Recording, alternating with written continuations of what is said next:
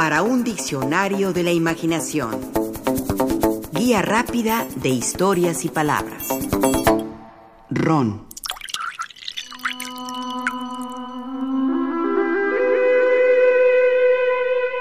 En el principio, regiones distantes y culturalmente tan distintas como Malasia, Grecia y Persia, se producían bebidas fermentadas con base en la caña de azúcar. El propio Marco Polo, en el siglo XIV, presumió haber bebido, en sus viajes por el cercano oriente, un buen vino de azúcar. Los árabes, durante la larga ocupación de la península ibérica, llevaron el cultivo de la caña de azúcar hasta esas tierras. Fue en Granada, más específicamente en Jerez de la Frontera, que se produjo un licor fermentado, cuya base era la caña de azúcar. Hacia 1492, ya liberada la península, Cristóbal Colón llevó caña de azúcar en su viaje de exploración del Nuevo Mundo, así como una bebida de alcohol de caña transportada en barricas. Este alcohol de caña se usaba para conservar alimentos o para solaz de la tripulación que al beberla se sentía a gusto, contentos, en paz. No es sino hasta el siglo XVII que en el Caribe comenzó a producirse una bebida alcohólica cuya base era la melaza, una especie de miel elaborada a partir del proceso de refinación de la caña de azúcar. Y, dentro del Caribe, a la nación que se le considera la cuna del ron moderno es Barbados.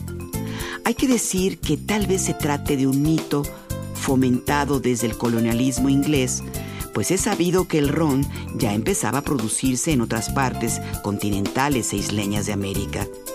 Al ser la caña de azúcar un producto que proliferó con rapidez en el Nuevo Mundo, debido a sus condiciones geográficas y climáticas.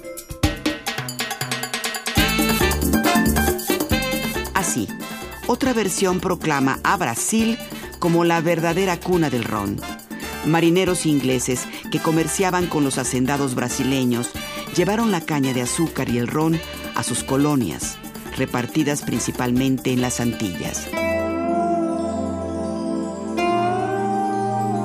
Es así que hacia 1651, un documento proveniente de la isla de Barbados aseguraba que el principal aturdimiento que hacen en la isla es el rumbulión, alias Kill Divil, y está hecho de cañas de azúcar destiladas, un licor picante, infernal y terrible.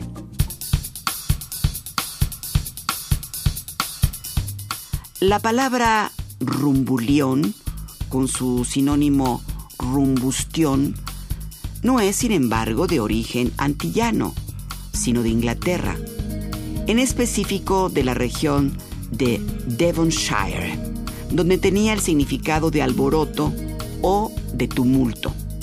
La palabra pegó, aunque en una versión abreviada, y ya desde 1667 a esta bebida espirituosa se le llamó simplemente rum, de donde proviene la palabra española ron y la francesa rhum. Escribe Mario Benedetti en un poema. Nada de eso es exceso de ron o de delirio. Quizá una borrachera de cielo y flamboyanes. Lo cierto es que esta noche el carnaval arrolla y hay mulatas de todos los puntos cardinales.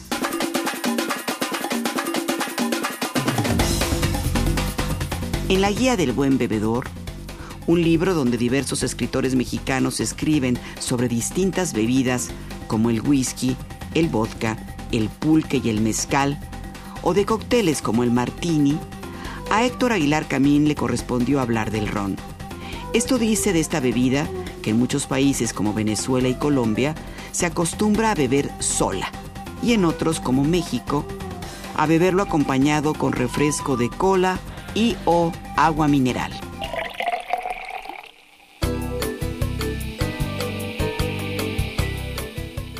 Nos dice Aguilar Camín, el ron está hecho de rumba y azúcar.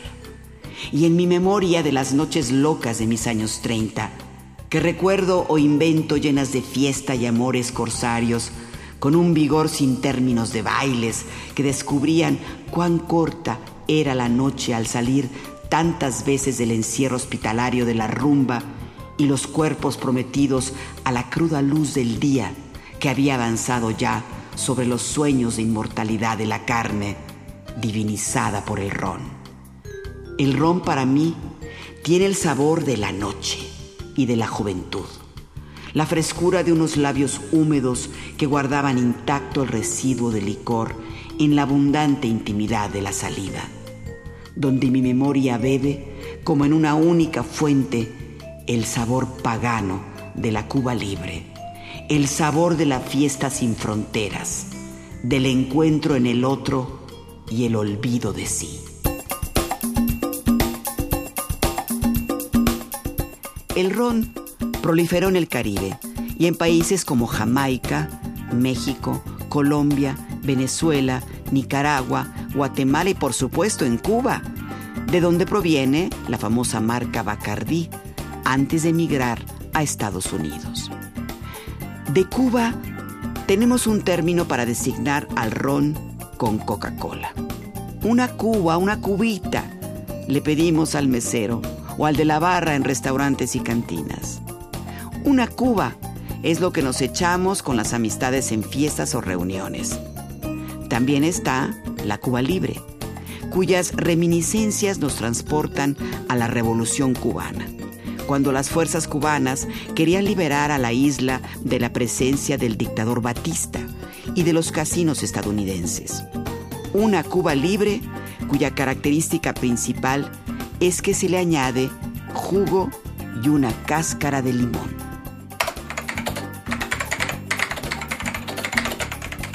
Compartimos la receta de la Cuba libre que Aguilar Camino ofrece en la guía del buen bebedor.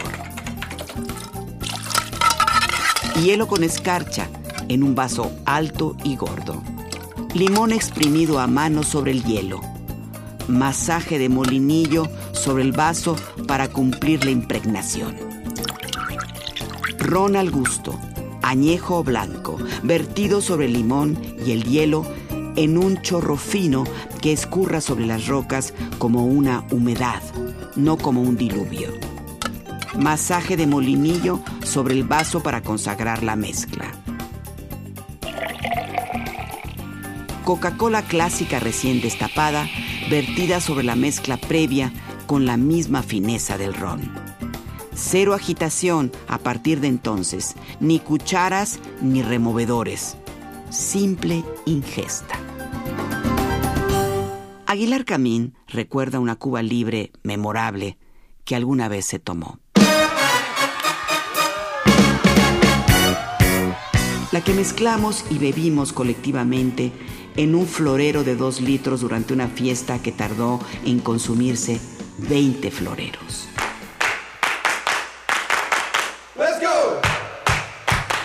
Para él, la edad máxima para beber ron son los 40 años.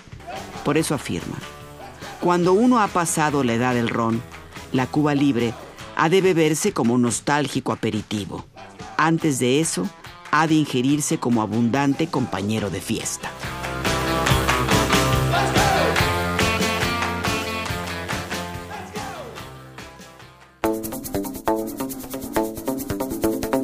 Participamos en este programa Juan Ramírez, Lourdes Mugenburg, María Eugenia Pulido, Mauricio Carrera y Pilar Muñoz.